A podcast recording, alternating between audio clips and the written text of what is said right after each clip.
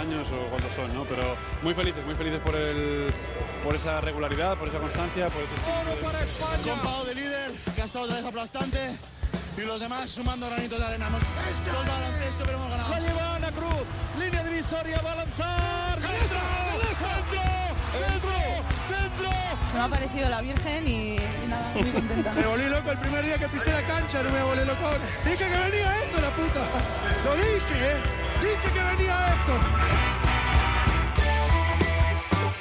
Bienvenidos, Onda Nautas al capítulo 17 de la segunda temporada de Cuatro Cuartos. Hemos cerrado las ventanas y el baloncesto europeo sigue sin estar bien ventilado. Hasta finales de junio no las vamos a volver a abrir y entonces no habrá conflicto de intereses, sin Euroliga ni NBA de por medio, y entonces Sergio Escariolo, nuestro seleccionador, va a tener un dilema. ¿Qué jugadores llamar? ¿Aquellos que han elevado la palabra orgullo a otro nivel? ¿Llamar a los primeros espadas? Ninguno de los que han dado su vida en estos cuatro partidos se va a sentir defraudado si no entra en la lista. Ninguna de las estrellas verían raro que Escariolo recompense los servicios prestados. Y esa es la idea. Como con las natillas, repetir. Porque se lo han ganado con sangre, sudor y sonrisas. Sergio García de Peiro da las últimas indicaciones. Balón al aire. Comienza el partido. El baloncesto se juega en cuatro cuartos. David Camps. Para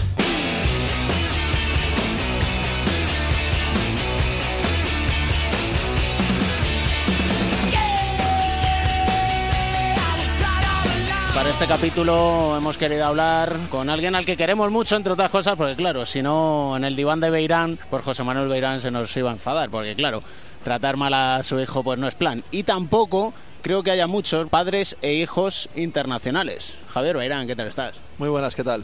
Qué semanas más emotivas, supongo, ¿no? Sí, semanas muy bonitas con, con ese pase histórico a semifinales con el Everstar Tenerife, con bueno, la convocatoria de la selección y todo lo que eh, eso implica, que para mí es, es una pues, de las cosas más bonitas que, que aspiraba a llegar jugando al baloncesto. Y sobre todo con momentos tan duros como los que has pasado y que al final ves la recompensa, claro. Sí, sobre todo porque estuve muy cerca de estar en, eh, con el grupo en verano, en, en noviembre y, y, en ambas convo convocatorias, pues la lesión de rodilla que, que, fue más grande y el esguince, pues un día antes de, de unirme a, a la ventana de noviembre, pues me dejaron fuera y bueno, al final el, una lesión de rodillas son muchos meses, en mi caso fueron 10, que fueron complicados, pero que al final pues el trabajo da sus frutos. ¿Qué has recibido? ¿Más mensajes ahora con la convocatoria de la selección o durante la lesión? Pues cuando me lesioné recibí más, yo creo, el día que me lesioné, eso seguro, y lo al siguiente, pero luego durante los 10 meses es verdad que una de las cosas para las que más tienes que estar preparado es para estar tú solo, tú solo y, tus poco círculo ¿no? de familiares y amigos. Eh, lógicamente la gente ya se olvida un poco de que estar lesionado, aunque en mi caso pues en Canarias tengo que agradecer todo el cariño que he recibido, pero es verdad que ahora en la selección también he recibido muchísimos mensajes de muchísima gente que se alegra un montón, porque bueno, es verdad que, que está muy cerca, eh, saben la ilusión que me hace y estar aquí para mí es un orgullo. Estar solo, dices. Sí, estar eh, solo en el gimnasio con el preparo o con el fisio en mi caso, eh, trabajando horas y horas cada, cada día, ¿no? Eh, separado del equipo, bueno, separado, no, no apartado, sino yo para, para recuperar y, y bueno, siguiendo una rutina diaria a la que no estás acostumbrado, porque bueno, tengo la suerte de jugar un deporte colectivo, como es el baloncesto que me encanta, y, desde que empecé pues con 10 años o por ahí, siempre he estado en, eh, pues mínimo con 10 con 10 compañeros más, ¿no? Y era el único año en mi carrera que he tenido que estar solo la mayoría del tiempo, aunque lógicamente seguía vinculado a mi equipo, iba a todos los partidos, etcétera, que jugaban en casa, pero al final el día a día, eh, en vez de pasarlo viajando, entrenando, era yo solo en el gimnasio y haciendo ejercicios para fortalecer. Una de las imágenes que recuerdo de ti es cuando la selección española jugó en Canarias y se lesionó Sergio Llull. Te echaste los ojos, las manos a la cara como diciendo no, él no. Sí, además es que al segundo pensé que era eso, luego a los cinco minutos ya nos dijeron que estaba claro y bueno, por los gritos de dolor, porque he sido compañero de Sergi y, y porque, bueno, aunque no hubiera sido cualquier jugador, una vez lo he vivido, no quiero que le pase y lo vi muy claro, ¿no? El, el gesto, el dolor y, y bueno me, me imaginé yo mismo tirar en el suelo y, bueno, aunque ahora creo que soy más fuerte y, aunque sea un poco como masoca, pues creo que me ha venido bien que me haya pasado y, estoy, contento y orgulloso de que me haya pasado dentro de lo malo, ¿no? Una vez que, que he salido de, ello, pues no, no lo deseaba y pues estaba bastante triste en ese, ese día, además en la misma pista, había muchas cosas que, que lo hacían pues más cercano. ¿Habéis hablado durante todo este tiempo? ¿Habláis mm, mucho de cómo recuperar, qué es lo que has hecho, cómo vas? Bueno, he hablado, hablé mucho con Alex Yorca bastante porque nos lesionamos el mismo día y con Sergi hablé cuando se lesionó, ahora cuando nos hemos cruzado en la Copa, an- anteriormente también en, en Liga y viendo sus ejercicios, a veces por las redes sociales también, porque bueno, es cada, como dirían, cada maestría tiene su librillo, pero al final pues no hay mucho truco, ¿no? Fortalecer las piernas a tope de- desde los pies hasta la cadera, porque es la base para que se aguante las rodillas. Lógicamente no solo son los ejercicios de rodillas, sino de isquio, glúteo, etcétera. Y, bueno, sí que sí que le está siguiendo y, y al final pues también con otros compañeros que han sufrido la lesión. Y además es que al final son vidas paralelas porque los sentimientos que se cruzan son los mismos. Al principio acordarse de lo divino y de lo humano, llorar, gritar, de repente un día muy bueno, de repente un día menos bueno. No hay mucho truco. Eh, hay días, incluso cuando las cosas ya van bien, que pues a los cinco meses que ya nadie se acuerda porque caminas normal, incluso puedes correr, etcétera, pero te quedan tres, cuatro, cinco meses. eh, hay días que, que no estás con el mismo humor que, o no tienes la misma energía que otros días, ¿no? Y eh, aunque esos días son los más complicados para sacar pues esa energía extra para decir, oye, no voy a dejar de hacer una, una serie más o no voy a dejar de entrenar, que probablemente no hubiera influido nada en mi recuperación, pero mentalmente eso es cuando cuando me refiero a ser más fuerte es por cosas como esas, no a, a he salido de la lesión, que también, sino al el esfuerzo que, que requiere salir y el esfuerzo mental y físico que, que he tenido en mi caso. Fíjate que muchas veces hablamos de jo, las redes sociales, mira qué malas son, qué daño hacen, cuánto loco hay por ahí. Y sin embargo, viendo tu caso, el de Alex Yorca que mencionabas, el de Sergi Yul, es también un elemento que sirve para vosotros mismos ver el día a día y también que os sirve para vuestra propia evolución, ¿no? Sí, eh, yo en mi caso iba subiendo ejercicios también, como hace Sergi Yul, ¿no? Y lo hacía porque me gustaba enseñar lo que estaba haciendo, porque yo ahora cuando veo otros me gusta verlos también, el cómo van mejorando, cómo van avanzando.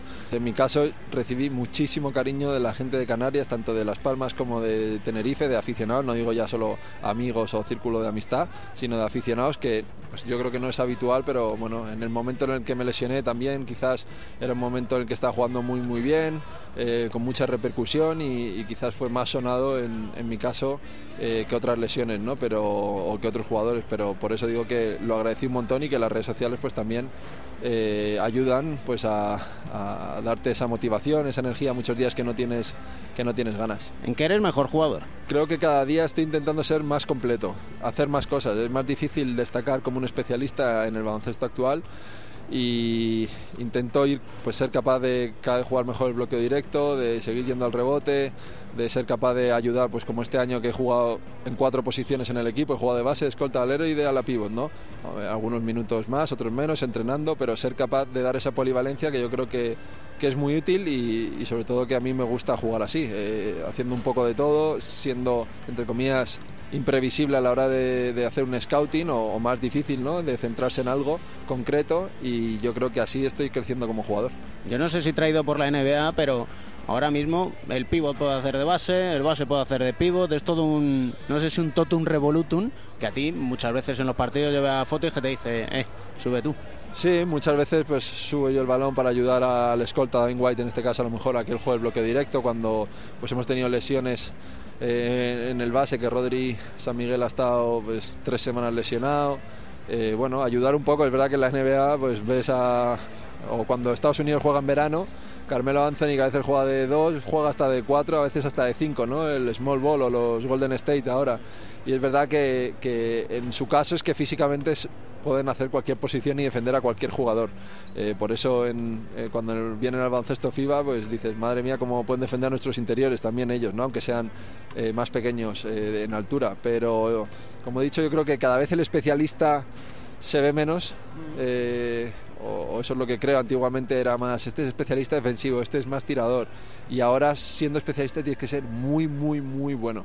En, en eso que haces. Si no, es más complicado, tienes que añadirle algo más. Oye, en la selección, Fran Vázquez capitán, Rodrigo San Miguel, estás tú, Tenerife al poder. Bueno, creo que tener una base de españoles es importante y yo creo que es uno de los éxitos, bueno, por lo menos yo en los años que he estado en Canarias, que ya son ocho, cuatro en Gran Canaria y cuatro en Tenerife, creo que la base siempre ha sido tener un, un bloque nacional que ha estado tiempo. En, cuando estuve en Gran Canaria, que relevamos a Moran, Sabané y Norris con, con Tomás Bella, Xavi Rey y yo, y luego añadías jugadores, lógicamente, incluso pues, algunos de los mejores de la competición como Carroll, CJ Wallace, Spencer Nelson y ahora en Tenerife también con esta base, ¿no? añadiendo pues Petinian que lleva, que lleva tiempo, Ferran Basas, yo creo que es fundamental para acoplar jugadores, para que la afición también se identifique un poco y bueno, dentro del caos que hay con las ventanas por la FIBA y, y la Euroliga, pues ser el club ahora mismo con más jugadores eh, creo que es en la selección, pues también es un premio para ellos, aunque prefieran que estemos allí entrenando, ¿no? Como decía el presidente, que, que pre, aunque es un orgullo para él vernos aquí y está encantado, pues prefería que estuviéramos con nuestro club, pero yo creo que tiene mucho mérito que estemos eh, llevando el nombre de Iberostar Tenerife a la selección con tres jugadores, incluido el capitán. En ese caos, ¿os van a escuchar de una vez a los jugadores? Complicado. Complicado que escuchen porque hay mucho interés económico, al final son eh, es una federación con una empresa al final una empresa privada y es difícil encontrar una solución. Bueno, es fácil encontrar la solución, es difícil llegar a un acuerdo, ¿no? Y ojalá se llegue porque ya no solo en esto de las ventanas, sino yo creo en las competiciones, yo que juego la competición FIBA de la Champions, que cada vez es más fuerte, e incluso tiene yo creo un buen bonus económico al ganador, que lo han doblado respecto al año pasado, yo creo que sería más bonito, más sencillo para los espectadores y mejor o, más dura la competición si se, si se juntaran, no digo a la Euroliga, pero sino en vez de tres tener dos y la Eurocup, imaginaos una Eurocup una Champions con un, una Euroliga con un par más de equipos y Eurocup y Champions junta. Yo creo que sería más bonito, más fácil de seguir y, y mejor para todos. ¿Has percibido que en estas segundas ventanas con la selección hemos hablado más de baloncesto y no tanto de las guerras y demás? Sí, por ahora yo en esta, en esta ventana he estado con muchísimas entrevistas, ¿no? porque era la primera vez que venía y he notado que bueno esa quizás falta de respeto de la que se habló en la primera ventana y ya no solo falta de respeto sino dudas nombres a la selección etcétera por lo que yo he visto han desaparecido. Y simplemente es la selección absoluta que es lo que es que se está jugando un clasificatorio para el mundial. Yo creo que se ganaron el respeto de todos en, en noviembre han evitado que se hable de eso cosas eh, se están llevando mejor que, que, en noviembre que quizás pille un poco por sorpresa todo. Y sobre todo eh, que seamos un poco positivos porque tengo la sensación que siempre pretendemos a, oh, qué mal estamos, y al final, evidentemente, Gasol hay uno, Navarro hay uno, pero debajo de ellos hay un nutrido y muy buen grupo de jugadores. Sí, ya lo demostraron en noviembre que, que, se, que jugaron de maravilla y que muchos jugadores, pues al final, pues la repercusión pues, en los medios se la lleva la NBA, Madrid, Barça por lo general, ¿no? Eh, y hay muchos jugadores que no están en esos equipos que son capaces de jugar muy bien, que por otras circunstancias, por ser jóvenes, por, por X no están en esos equipos, por calidad, pero que, que, juegan muy bien, que se merecen mucho reconocimiento y que bueno, durante el año quizás no lo tienen tanto y, y, en esta selección pues lo han ganado un poco más. Sigue siendo un, permítaseme la expresión, culo inquieto. Bueno, sí, no paro, no paro de intentar hacer cosas y estoy ahí con tercero de periodismo, a ver si, bueno, es, me queda un, un año y medio y ojalá lo pueda acabar. Yo creo que sí, porque me está yendo, pues voy curso por año en esta carrera. Me ayuda a mantener la cabeza un poco desconectada del baloncesto cuando lo necesito. Saber, lógicamente, lo primero es el baloncesto ahora mismo, pero bueno, tener otras inquietudes y seguir formándome de cara a un futuro que, que lo veo lejos, pero no, no, lo está tanto. Diles que las prácticas de verano, cuando te quede el último año, que aguanten un poquito más que tener selección. ¿eh? No, espero que convaliden algunas de las entrevistas y, y fotos que he tenido que hacer por, por las prácticas. No sé si, si, valdrá, pero yo lo voy a intentar. Oye, y si no en cuatro cuartos, te hacemos hueco rápido. Tenemos el diván de Beirán y a ti, pues no sé qué podríamos hacer. Ya se nos ocurrió. Algo de, algo de prácticas, ¿no? Y sí, hacer ahí un un pequeño espacio para convalidar las prácticas. Podríamos tener padre e hijo, no solo jugador internacional, sino también periodista y comentarista, ¿no? Quizás esa es la primera vez, ¿no? A lo mejor, que en vez de la cuarta saga padre e hijo, es eh, la primera. Siempre, ya sabes, una música, una canción que nos alegre el día. ¿Se te ocurre alguna así para terminar? Héroes del sábado, yo creo, de La Moda. Es un grupo de Burgos que me ha ayudado mucho en la recuperación, que me motiva a escucharla y que me da pues energía cuando la escucho.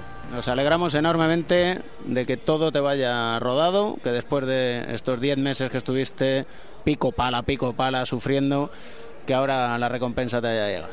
Muchísimas gracias. No te olvides de dónde vienes. En las noches más oscuras, en las carreteras crudas, en los golpes de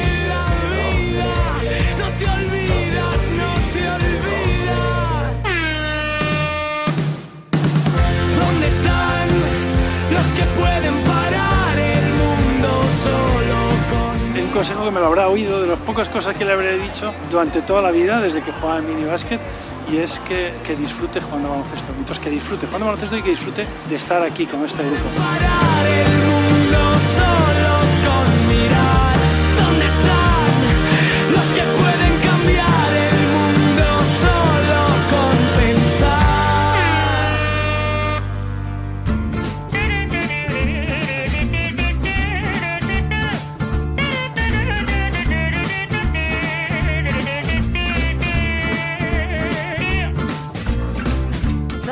Cuarto en danza con nuestro psicólogo del deporte y medallista olímpico, José Manuel Beirán. ¿Qué tal estás? Muy bien, David, muchas gracias. En el diván de Beirán nos situamos cómodos siempre como cada semana para hablar de algo que nos ha dicho alguien que conoces bien, que es Javier Beirán, y una frase que dice, dentro de lo malo, estoy contento y orgulloso que me haya pasado, en referencia a la lesión. Probablemente a muchos de los que nos escuchen les sorprenderá cómo alguien que lo ha pasado tan mal, que ha estado 10 meses sin hacer lo que más le gusta, dice que está orgulloso.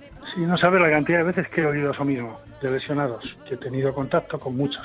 Depende de- también de la mentalidad de cada uno y depende del nivel en el que estén jugando y cómo ha sido la recuperación.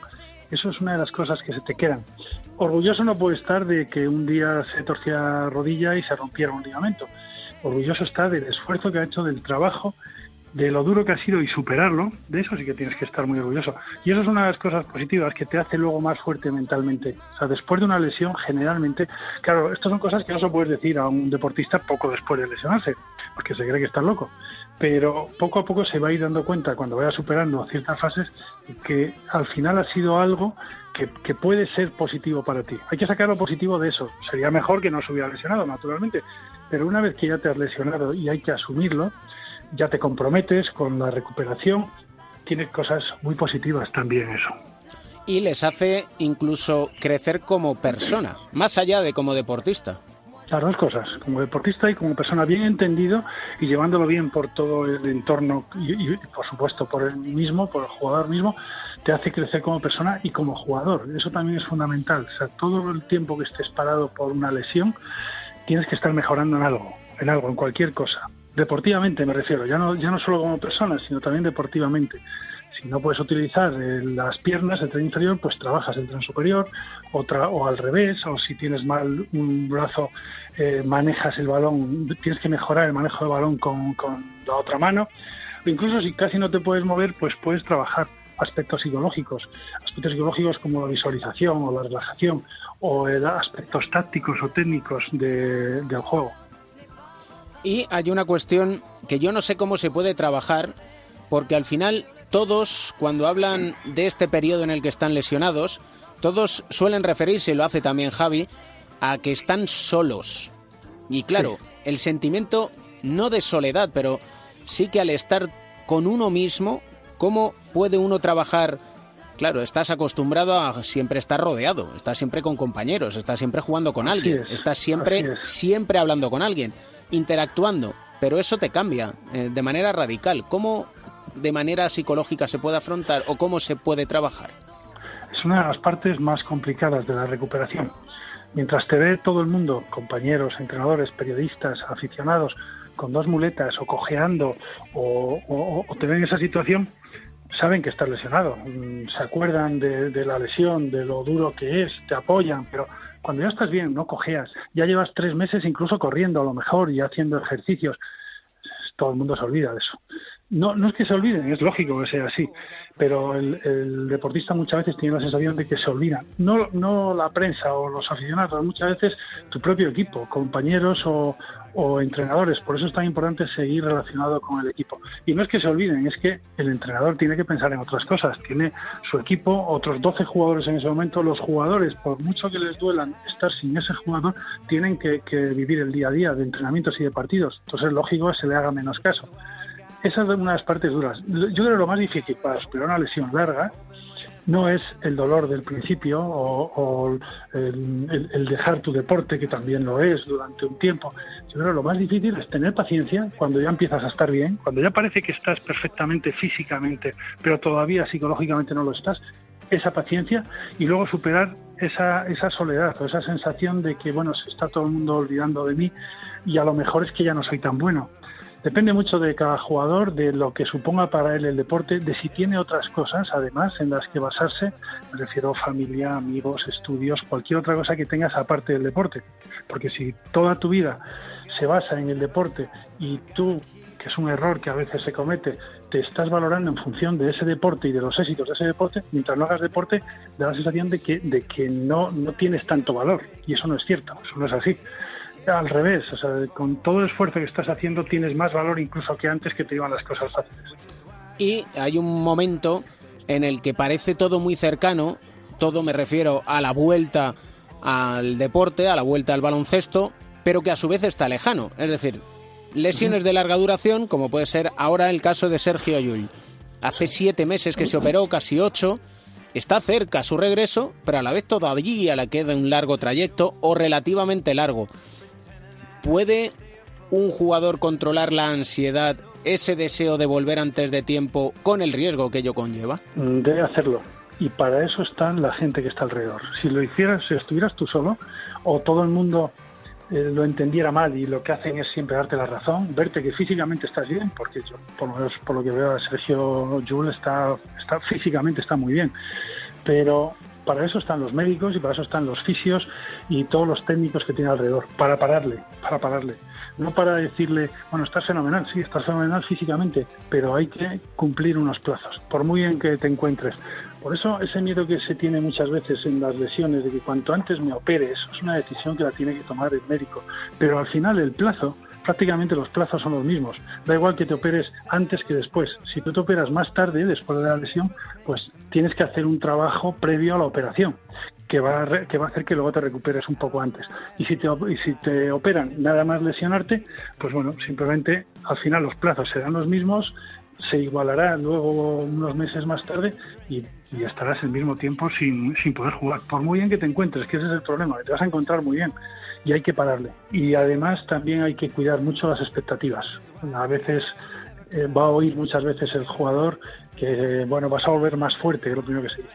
Sí, más fuerte físicamente sí, pero mentalmente todavía no vas a estar más fuerte. Si las expectativas son que, y te repite todo el mundo, que estás muy bien, que estás mejor que antes, encima a lo mejor el primer partido, los primeros partidos que juegas lo haces muy bien, te da la sensación de que está, ya está todo olvidado y que estás mejor que antes. Y eso no es cierto tiene que pasar todavía un tiempo de adaptación, tienes que ser capaz de coger los ritmos, de mm, todavía falta algo, falta algo. Que por supuesto a Jules le queda bastante menos de lo que ha pasado. Y además todo va muy bien.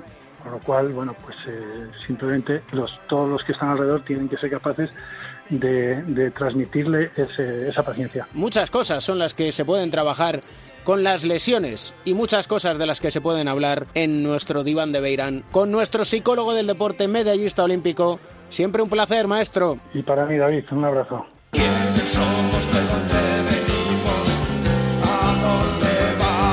Gallego de Pro Melotero, ¿cómo estás? ¿Qué tal, Camps? ¿Cómo vas? ¿Qué pintarrajeas aquí en los folios? Ya sabes, yo siempre con un boli, un lápiz, un papel pintarrajeando. Hablo de clanes, ¿qué te parece? ¿De clanes? Clanes Uy, familiares. La familia. Tienes asustado a nuestro maestro Beirán, ¿eh? Bueno, un señor que estuvo en el Padre Isla de León se asusta por poco, yo creo, ¿eh? Debería estar acostumbrado conociéndote como te conoce. Parejas padre-hijo en la selección española. ¿Qué han jugado con la selección española? Primera pareja protagonista que yo he llamado los olímpicos. Pero cuando ganas una plata, como la de Los Ángeles 84, yo creo que marca a toda la familia, ¿no? Más que nada porque aquel equipo americano era imposible de ganarle, ¿no? Con Era- Michael Jordan, con Patty Wynn. ¿Qué, qué vas a hacer ahí? Pues nada, rezar, que fue lo que hicieron, ¿no? Dice la leyenda que Romay, que luego le puso dos tapones a Michael Jordan durante el partido, eh, cuando estaban a salir en el túnel de vestuario, les dijo, ¿qué? ¿Os rendís? Fernando Romay y sus locuras eh, quedan, quedan para mucho. Pues sí, los Beirán, nuestros olímpicos, padre e hijo internacionales. Bueno, pues Beirán nació en el año 56. José Manuel Beirán, padre, fue internacional 16 veces con la selección española. Jugó en el Real Madrid, jugó en el Valladolid, eh, quizás sus mejores años fueron en el Caja Madrid, estamos hablando de, de otra época de nuestro baloncesto, y se retiraría jugando en el Tenerife número uno. Sobre todo era un gran tirador, era el tirador, el especialista. Ese era José Manuel Beirán. Ganó tres ligas españolas, una Copa de Europa y una Copa, y sobre todo esa medalla de plata. Y claro, José Manuel Beirán Lozano, que así es su nombre completo, tiene un hijo que se llama Javier Beirán Amigo. Beirán nació en el año 87 y ha sido un jugador realmente con mala suerte. Las lesiones le han privado, yo creo, de, de haber llegado mucho antes a la selección. Y hasta el partido del otro día, en que debutó con la selección el 23 de febrero, con 13 puntos y 4 de 4 en triples, no había tenido la oportunidad de jugar. Mm, Lo hizo contra Bielorrusia, debutó, sumó su primera y espero que sea la primera de muchas. Estas sagas no se quedan solo en los Beirán, en sí hay cuatro. Y a esta, la siguiente, lo he llamado la saga, porque es una saga que tiene tres integrantes y que puede pasar a la historia porque puede ser la primera saga, yo creo, de abuelo, padre, hijo jugando con la selección. Y es... Y es la saga de los Jofresa. Porque Josep María Jofresa Puig, que nació en el año 41 en Barcelona, era un alero Tuvo varios hijos, entre ellos Rafa Jofresa y Tomás Jofresa. Se que formó en la cantera de la Salle, del Español, debutó con 17 años en la máxima categoría del baloncesto español, vivió sus mejores años en el Picadero, un histórico de la época. Con él llegó a ser internacional por España y se retiró con 34 años. Santo y seña de nuestro baloncesto. Rafael Jufresa Prats, Rafa Jufresa para toda la vida. Su número 5 cuelga del techo de la pista del Juventud de Badalona. Es todo un histórico. Debutó con 17 años en el equipo verdinegro y bueno, allí después pasó por el Barça, volvió al Juventud, se fue a Girona, donde terminó, jugó en los tres equipos catalanes. Es ahora mismo el jugador que más partidos ha jugado en la Liga ACB. Ha sido internacional con la selección absoluta en 89 ocasiones y en Tomás le recordamos todos porque era un jugador muy explosivo. 43 veces internacional. Y ahora vamos con el que viene, Gerard, el hijo de Rafa. Tú este lo has visto. Le he visto y le conozco bien. Este año en la Supercopa, con 16 años, participó en el concurso de triples de la Liga ACB. Prometen y es que lo llevan en la sangre. Y tenemos otras dos familias. Una de ellas, ¿por qué la llaman los entrenadores? Mm, los entrenadores, te voy a decir el apellido, Lasso. Ah, amigo. La verdad. Pepe Lasso, por ejemplo, estuvo dos años en el Madrid, eh, ganó dos títulos de liga, se retiró, después volvió a jugar en el Vasconia, nació en el, año, en el año 38, ha sido seleccionador sub-23, seleccionador junior, es entrenador, yo digo siempre maestro de entrenador, de entrenadores y formador de jugadores. Y su hijo Pablo Lasso ha sido internacional 61 veces y Pepe Lasso 19. Y tenemos una saga que quizás algunos no se acuerden, pero es un apellido histórico también de nuestro baloncesto. Soler. Soler. Yo le he llamado la cantera de Mataró. Porque Josep María Soler, que nació en el año 43, es padre de Jordi Soler. Los dos han sido pocas veces internacionales, es verdad. Josep María Soler lo fue nueve y Jordi Soler lo fue cuatro. Al que llamaban el Petrovic de bolsillo. Era un jugador muy rápido, muy rápido. Yo recuerdo además verlo jugar de pequeño en, en la Salle Mataró. Es un jugador que tuvo muchos problemas con las lesiones. Si no, probablemente Jordi Soler hubiese llegado mucho, mucho más lejos. Y sobre José María Soler, creo que me podías contar algo tú también. Sí, pero yo no sé si hay... Empezamos con el cebo. El cebo y el asterisco. Internacional, la madre. Internacionales, los hijos. Y otra familia que es internacional, el padre y el hijo, pero de diferente país. Esa la dejamos para, para el próximo programa, ¿te parece? Ese es el cebo. Y además es, ojo, campeón del mundo.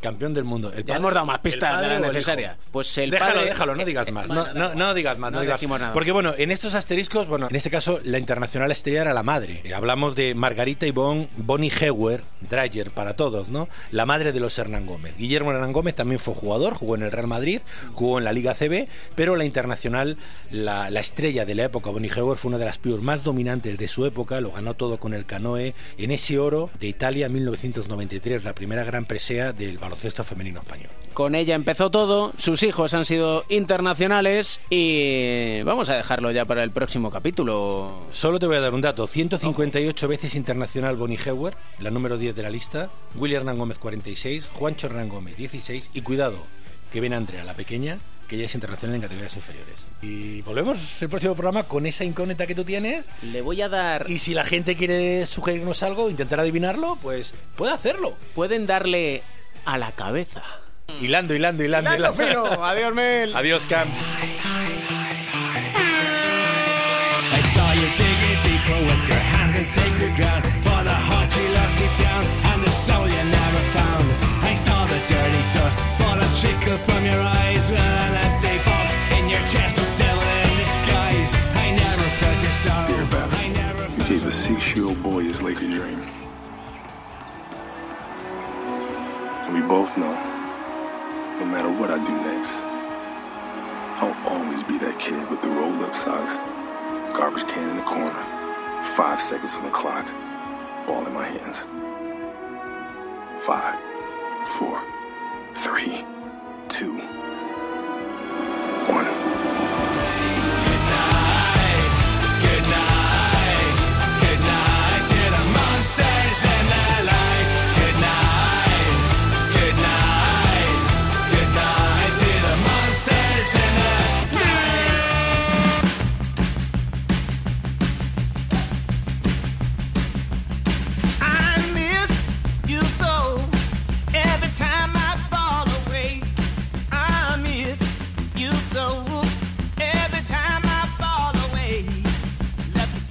análisis, tiempo de tertulia, tiempo de bloqueo y continuación, el pick and roll con Pepe Catalina, Joe Llorente, ¿qué tal estáis? Pues bien, hombre, muy bien, estupendamente.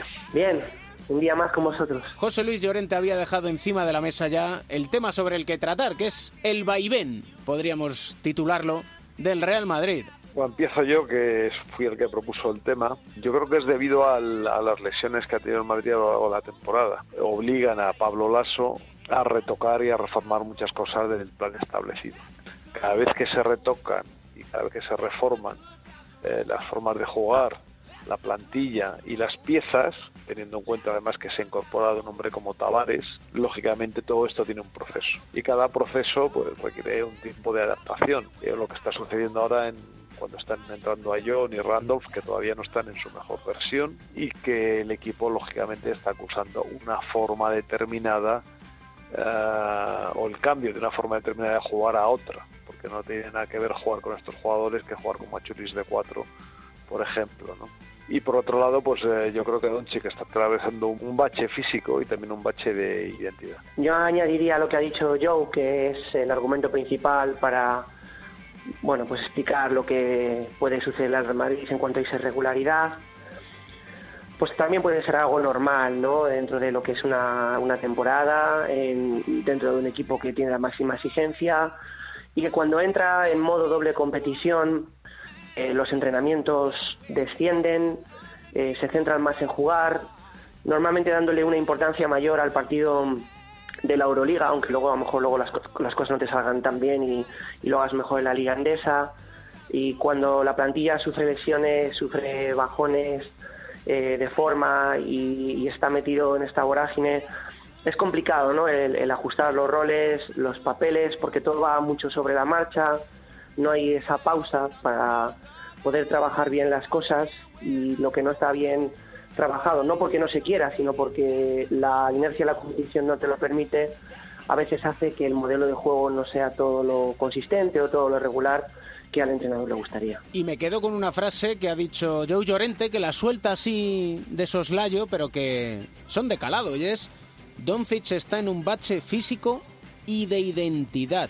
Ya sabía yo que me ibas a torturar con la, repregun- con la repregunta. No, hombre, Ah, es yo- que... Yo, yo le veo un tanto desorientado en el campo y le veo que en muchas ocasiones que no sabe qué decisiones tomar. Tiene dificultades en organizar el juego del equipo y en optar cuando él no está acertado en que el equipo se mueva, en darle eh, rapidez y consistencia al juego, etcétera, ¿no? Y creo que está demasiado eh, centrado en anotar. Puede que todo esto dependa también de, del físico, ¿no? Porque lógicamente cuando no estás bien físicamente la sangre llega con más retraso al cerebro y no estás tan tan espabilado y tan rápido para decidir cuál es lo mejor en cada momento, ¿no? Máximo en un juego como el baloncesto en el que transcurre todo tan rápido ni en el que no hay tiempo para meditar. Pero bueno, yo a mí me da me da esa impresión, le veo un poco desubicado y de hecho observo cierta eh, en los últimos, a ver cómo lo digo,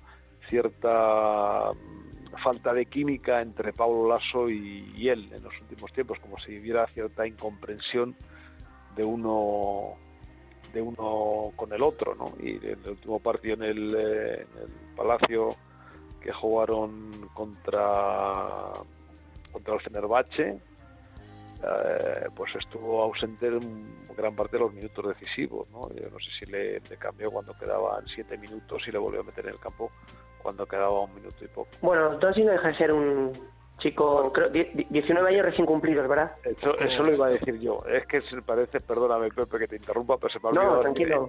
en, en toda esta perorata y pensaba incluir. Y bueno, es que tiene 19 años, claro.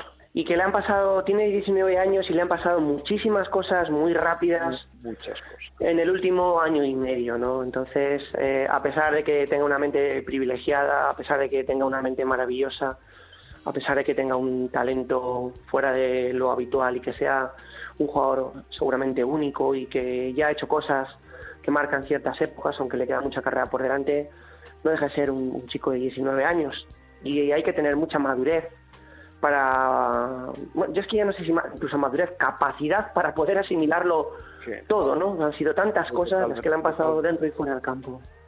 Estoy totalmente de acuerdo y además este es una característica también de los jugadores que crecen tan rápido, ¿no? Le pasó a Ricky Rubio, por ejemplo, ¿no?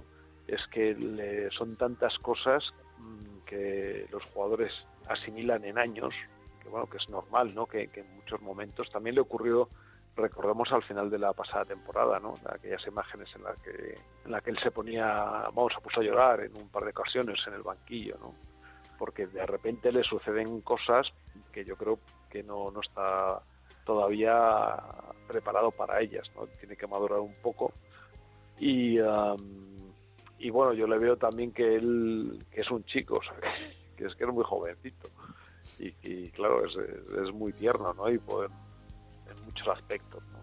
Aunque Yo sea- añadiría, Joe, yendo al punto de vista ya, digamos, más del juego, ¿no? Estrictamente dicho, aunque creo que estos factores son los que determinan este posible bajón, irregularidad, búsqueda y afianzamiento de una identidad más sólida, pues que eh, el no tener a Jule en el equipo eh, focaliza mucho la, a veces la producción perimetral sobre él, o yo creo que él, y estoy intuyendo y metiéndome seguramente en, en una falta de certeza sobre lo que le puede estar pasando a alguien por su mente, pero yo creo que en algún momento determinado le veo como, o le he visto eh, muy comprometido con la necesidad de que él fuera la principal fuente de, an- de anotación perimetral, no estando eh, en el campo. Y el año pasado yo creo que él eh, go- mm, gozaba de esa atención que atraía a Jule para poder jugar a lo mejor sin tanta responsabilidad en cuanto a esa faceta en el juego.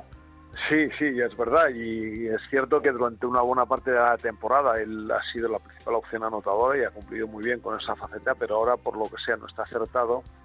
Y eh, yo creo que está un poco en el, en en ese laberinto de, de- de la anotación. ¿no? Yo, yo, quiero, yo quiero anotar y, y no, no le salen las cosas. Además, en esto ocurre también que cuando no estás tan fino, no sé por qué los árbitros no te respetan tanto, ¿no?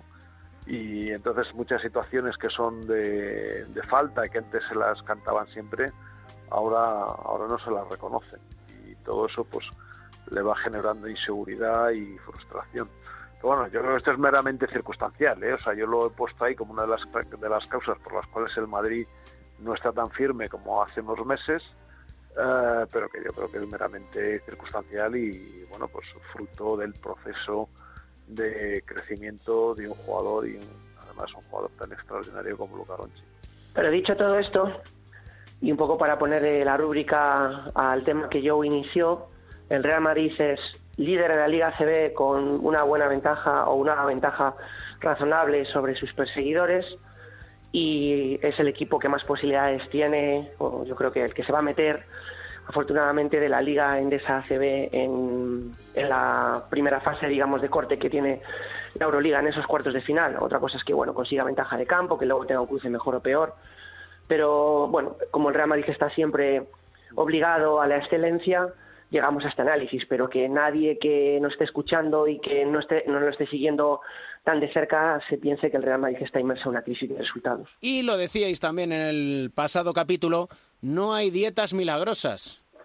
Lo que invito a la gente es que, que cambie los hábitos alimenticios. ¿no? Yo creo que estamos en una sociedad que nos invita a un tipo de, de dieta perjudicial para la salud y la industria alimentaria no, no, nos va incitando cada vez a productos eh, que se comen y que se consumen de forma rápida, pero vacíos de nutrientes y muy y muy potentes en calorías, ¿no? Y bueno, que además que saben muy bien, ¿no? Y, estamos olvidando la, la, base de nuestra alimentación, de que es la, la dieta mediterránea, que hoy prácticamente está en desuso. Cada día comemos más carne roja procesada y cada día tomamos más, uh, más harinas blancas y, y, refinadas. ¿no? Y esto es muy malo porque las harinas blancas al final se convierten rápidamente en glucosa, en azúcar, y esto, bueno, pues aparte de, de las consecuencias que tiene a nivel intestinal y a nivel pancreático, pues también se transforma rápidamente en grasa todo este discurso que os parecerá que es muy brillante, en realidad no es mío, sino que es de Miguel Ángel Martínez González, catedrático de la Universidad de Navarra, sabio de la dieta mediterránea y que está elaborando una pues un gran estudio junto con otros dos uh, profesores acerca de la de la dieta mediterránea, de por qué se está perdiendo, etcétera, etcétera. ¿no? Por eso digo que, que, al final no hay que hacer dietas nuevas, sino que lo que hacer eh, lisa y llanamente es cambiar de hábitos, porque, bueno, aquel que lo necesite, ¿no? Porque me imagino que también entre nuestros escuchantes pues habrá gente que tiene hábitos uh, saludables de nutrición, incluso que mantiene la dieta mediterránea de la que estamos hablando. Lo que viene a ser, Pepe, comer bien. Sí, pero a veces vamos, vamos todos, y lo digo por uh, experiencia propia, y en este caso no es ni de, ni de hombre ni de mujer, normalmente, bueno, yo crecí en un entorno y muy cercano además, y donde creo que habréis a lo mejor tenido lo mismo, donde la madre pues no trabajaba, permanecía en casa, y eso garantiza una calidad de comida. Eso lo podría también hacer un hombre perfectamente, no es una cosa sexista ni muchísimo menos. Pero esa falta de, de reflejos, esa rapidez lleva yo creo que a, a, comer mucho precocinado y rápido. Sí, sí, no, no, y además las los uh, los aperitivos, por favor decid aperitivos, decid piscolabis, decid tentempiés, no digáis snacks, Dios mío, Dios mío, que se me ponen los pelos como escarpias cada vez que lo oigo. Pues si, escu eh, si escuchas... Con la cantidad, con la cantidad de, palabras que tenemos eh. y además tan bonitas que tenemos en castellano, es que manda narices, por no decir otra cosa, ¿no? Hombre, manda pues... huevos, coño. es decir, es, hay un montón de... O sea, que hay... Es decir, que tú cuando escuchas que se han puesto en defensa Boxing One... Ahí ya entonces... Bueno, ahí ya me, me pongo... Sí, es que me, estoy muy nervioso porque yo creo que la, la, la palabra baloncesto está, en trance de desaparición. Es verdad que la mayoría de, periodistas, sobre todo los que están en televisión, cada vez dicen más esa palabra horrorosa que no voy a citar. Y lo mismo ocurre con, con términos que tienen su traducción perfecta al castellano, pero vamos, no solamente que tenga su traducción, sino que toda la vida ha sido así y se ha dicho así, ¿no? Toda la vida se ha dicho 4 y 1 o caja y 1, dependiendo, ¿no? Porque el, el, esto que se llama box and one no es más que una defensa mixta en la cual un, un hombre, de un defensor, eh, marca individualmente a un atacante y el, los otros cuatro se ponen en una zona y defienden en, con esta una zona eh, que son dos arriba y dos abajo que parece una caja con cuatro vértices. Sí, exactamente. Y al final el lenguaje para lo que sirve para comunicación, no para que se luzcan una serie de presumidos eh, que pretenden dárselas de sabiendos simplemente por utilizar el inglés. Y por eso aquí tratamos de acercar no solo el lenguaje castellano, sino el lenguaje del baloncesto para aquellos que aman el baloncesto, aquellos que entienden el baloncesto y aquellos que de repente se topan por primera vez con el deporte de la canasta y se preguntan qué es esto de caja y uno. Pues algo muy gráfico que nos han explicado Pepe Catalina y Joe Llorente, como siempre, explican todo absolutamente claro. No se muerden la lengua y por eso están aquí en cuatro cuartos. Hasta el próximo capítulo, señores. Un placer siempre. Muchas gracias, hasta pronto. Espero seguir sin morderme la lengua. Hasta la próxima, un abrazo para los dos.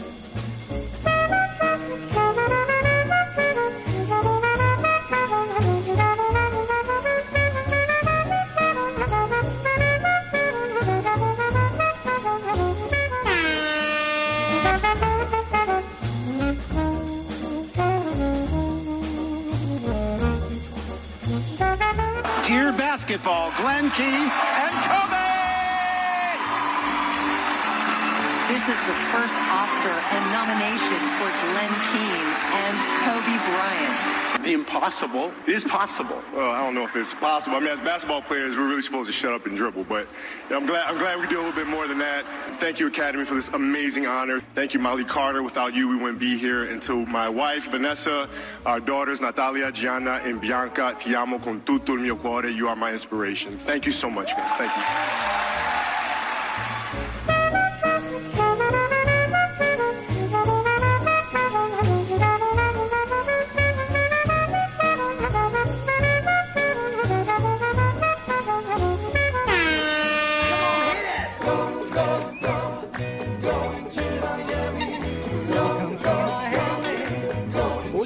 En marcha. And the Oscar goes to Nacho García, Miami. ¿Cómo estamos? Muy buenas, David Camps. No me lleva ningún Oscar, ¿eh? no me importaría, pero, pero casi que nos hemos llevado un trocito cada uno, ¿no? De los que nos gusta el baloncesto esta noche. Sí, porque en sí Kobe Bryant, este agradecimiento que hemos escuchado entre cuarto y cuarto, dándole las gracias a su mujer, a sus hijas y diciendo que a mí me ha hecho mucha gracia, los jugadores nos debemos callar y ponernos a jugar, dice. Sí.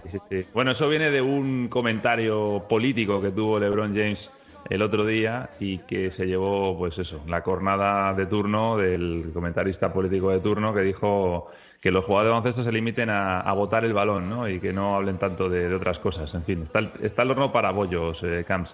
Pero bueno, sí que Kobe se lleva ese Oscar, ¿no? Por Dear Basketball, por el corto de animación que, que nace de un poema que él escribe para, bueno, decir adiós, ¿no? Para eh, su retirada. Y todo ha derivado al final en esto, ¿no? Eh, primero hacer el corto, luego corto que fuera bueno, que fuera bueno fuera nominado y de ser nominado, pues ahí tenemos, ¿no? El título que le faltaba a Kobe Bryant. ¿Y cómo saben vender en Estados Unidos? Porque no nos engañemos, yo no lo he visto, ¿eh? Que conste, el corto he visto un, un poco, que está bien, pero digo yo que en el mundo se hacen mejores cortos de animación, ¿eh? Bueno, este no está mal, no está mal. Está Lo que me queda la duda de la expresión que acabas de decir. He visto un poco del corto, o sea que entonces has visto 30 segundos, porque el corto He- he dura vi- 3. Sí, lo que vienen a llamar allí el tráiler. Ah, bueno, está bien, está bien. Pues fíjate que ah, seguramente habrá trailers más largos que algún corto, pero yo lo he visto y de verdad mm, también obviamente lo veo subjetivo, igual que si lo ves tú, cualquier aficionado al baloncesto. Hombre, el, corto está bien, está elaborado y es emotivo, que creo que son los motivos por los que lo hacen. Y aparte porque, bueno, siempre viene bien, ¿no? Vincular la imagen de los Oscars a, la imagen de, de una estrella como Kobe Bryant. Nos alegramos por ello. No nos alegramos, Nacho, de la situación en Memphis, ¿eh? Puf. Es que la situación es delicada, ¿eh? porque ya sabemos que el proyecto está roto, eso es evidente porque se despidió a David Fitzel y, y no se ha buscado un reemplazo, sino que se le dio de manera interina el equipo a Bickerstaff. Es una temporada de transición, lo sabemos todos, eh, la lesión de Mike Conley, se están dando muchos minutos a jugadores jóvenes y bueno, de paso se aprovecha también, pues eso, la falta de nivel para tratar de cazar una posición un poquito peor, ¿no? Para que dé más opciones de cara a una elección de, draft. Eh, hoy por hoy Memphis es el peor equipo de la NBA, solo 18 victorias en 62 partidos, que se dice pronto. Eh, perdió la pasada semana con, con Phoenix, que es para mí de calle el peor equipo. Y bueno, Mark fue muy claro eh, después de ese encuentro, ¿no? Expresó su malestar, dijo que la NBA no puede ser una competición para el desarrollo de jugadores, que para eso ya está la G League. Y le preguntaron por su nivel de frustración y fue muy sincero. Dijo, bueno, el nivel es, es muy alto. Mm, La frustración viene no solo de las derrotas, sino también de que está jugando menos minutos, evidentemente para que el equipo sea menos competitivo, de que se queda de vez en cuando sin jugar también para potenciar el, tanking.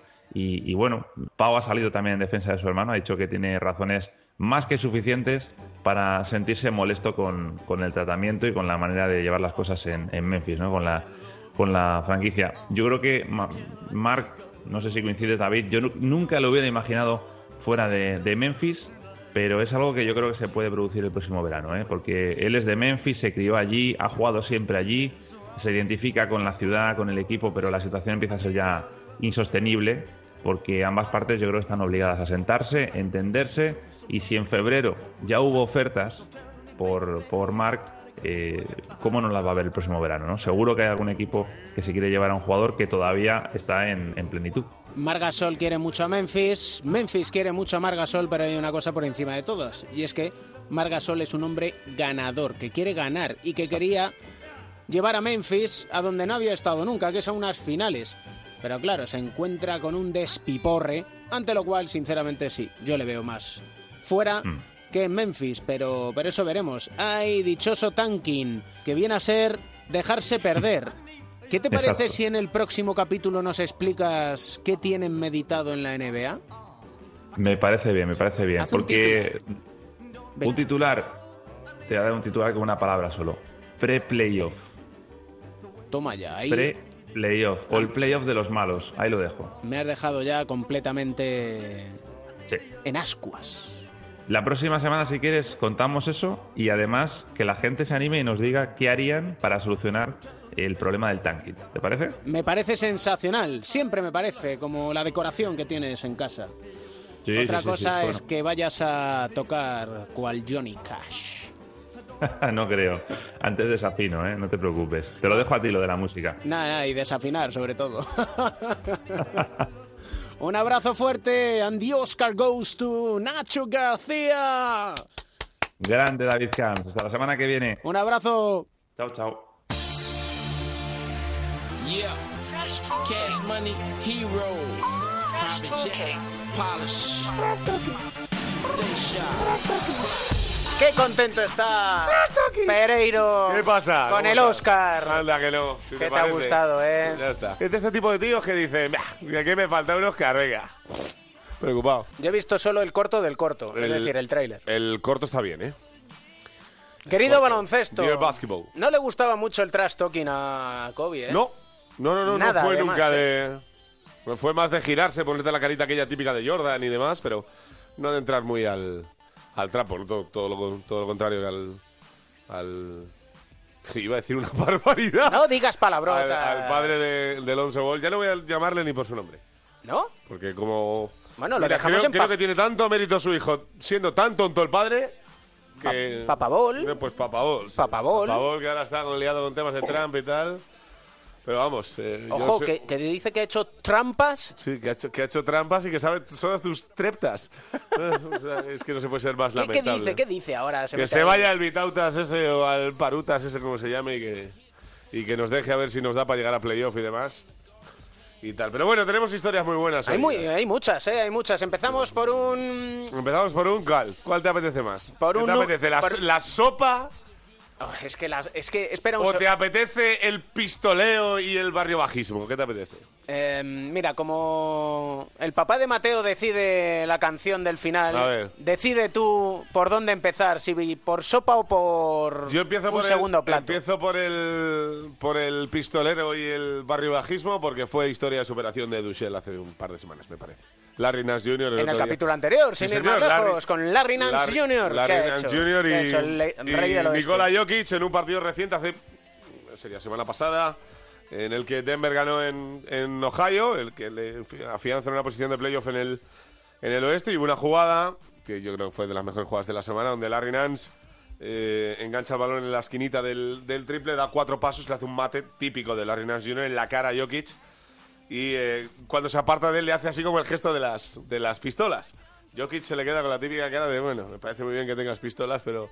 Y cuando se acaba el, el partido, Jokic le silba, Larry Nance se da la vuelta y le hace el gesto de como clavarle el puñal tres veces en el, en el costado de la espalda y Larry se queda como diciendo, igual me he metido con el que no debía, ¿sabes? Es que parece bueno, pero igual no lo es tanto. Igual no lo es tanto. No, no, igual no, no lo es tanto. Y luego la sopa es un espectáculo. La sopa es, es Larry Nance Jr., que ha sido suspendido tanto por los Caps como por la... La Reina Junior otra vez. No, la perdón. eh, J.R. Smith, por favor. J.R. Smith. Papá de Mateo. Ex- que no me centro, Edu.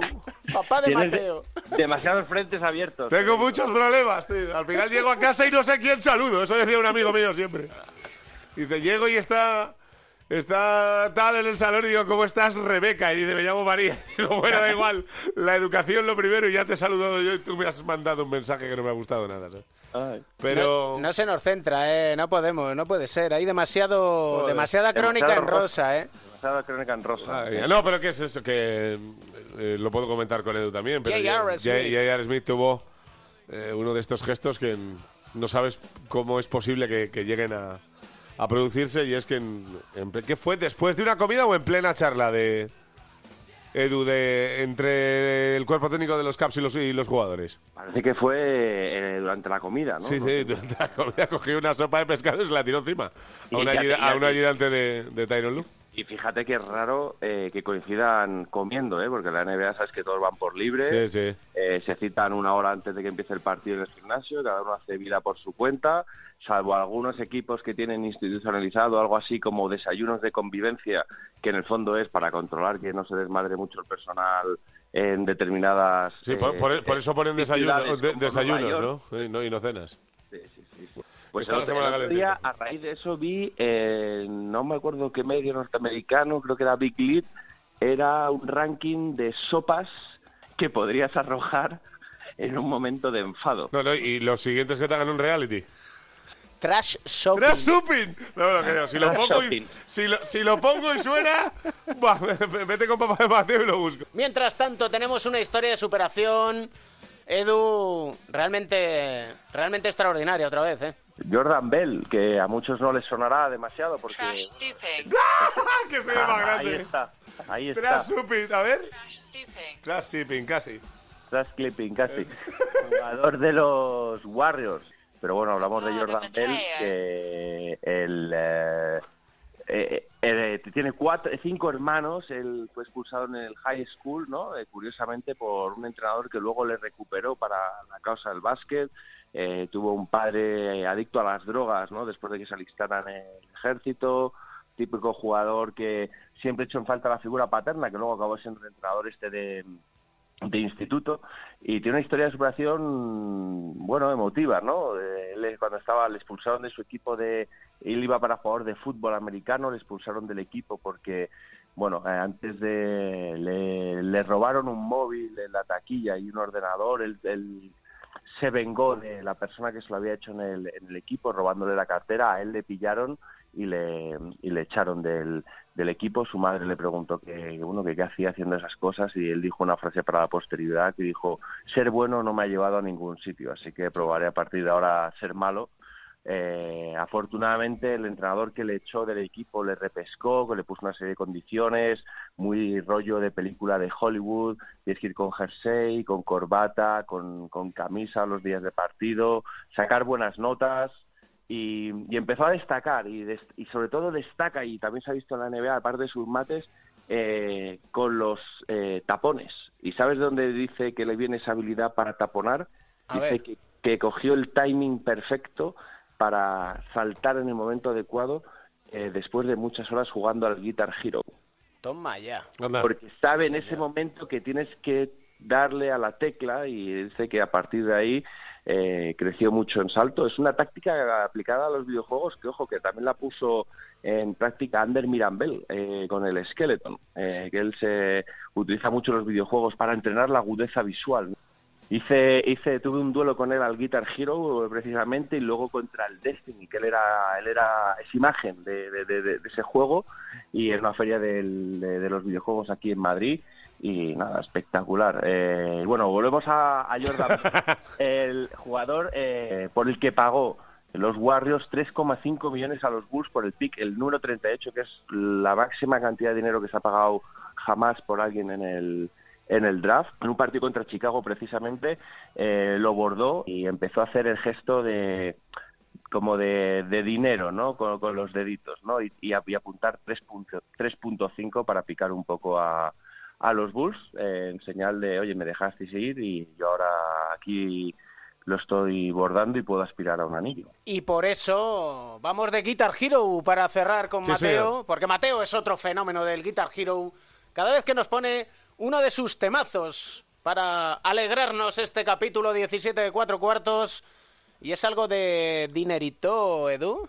Sí, vamos ahí con, con este pequeño guiño a ese gesto que le hizo a los Bulls, pues vamos con Money Talks de, de ACDC, ¿no? Qué temazo, por el sonando- amor de Dios. Están sonando bastante últimamente por aquí, ¿no? Para, para deleite del conductor del programa. Sí. Pues ahí estamos con ACDC, siempre Malcolm Young en, en el recuerdo. Sí, señor. Nos Y tocó este, el año pasado, ¿eh? Y este Money No, no, Talks sí, sí, de el año ACDC. pasado. Sí, sí, el Alzheimer, maldito Alzheimer.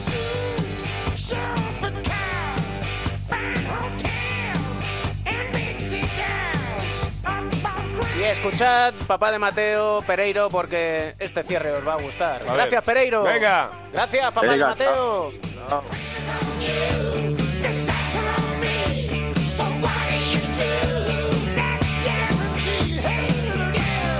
Querido baloncesto, sabía que una cosa era real. Me enamoré de ti. He jugado a través del sudor y del dolor. He hecho todo por ti. Mi corazón puede soportar los golpes, mi mente puede manejar la rutina, pero mi cuerpo sabe que es la hora de decir adiós. Siempre seré aquel niño con los calcetines enrollados, la basura en la esquina, cinco segundos en el reloj, el balón en mis manos. Cinco, cuatro, tres, dos, uno. Te amo siempre. Querido baloncesto, Dear Basketball, Kobe Bryant, una auténtica leyenda, el 8, el 24, que siempre nos recuerda que tenemos un buen motivo para sonreír.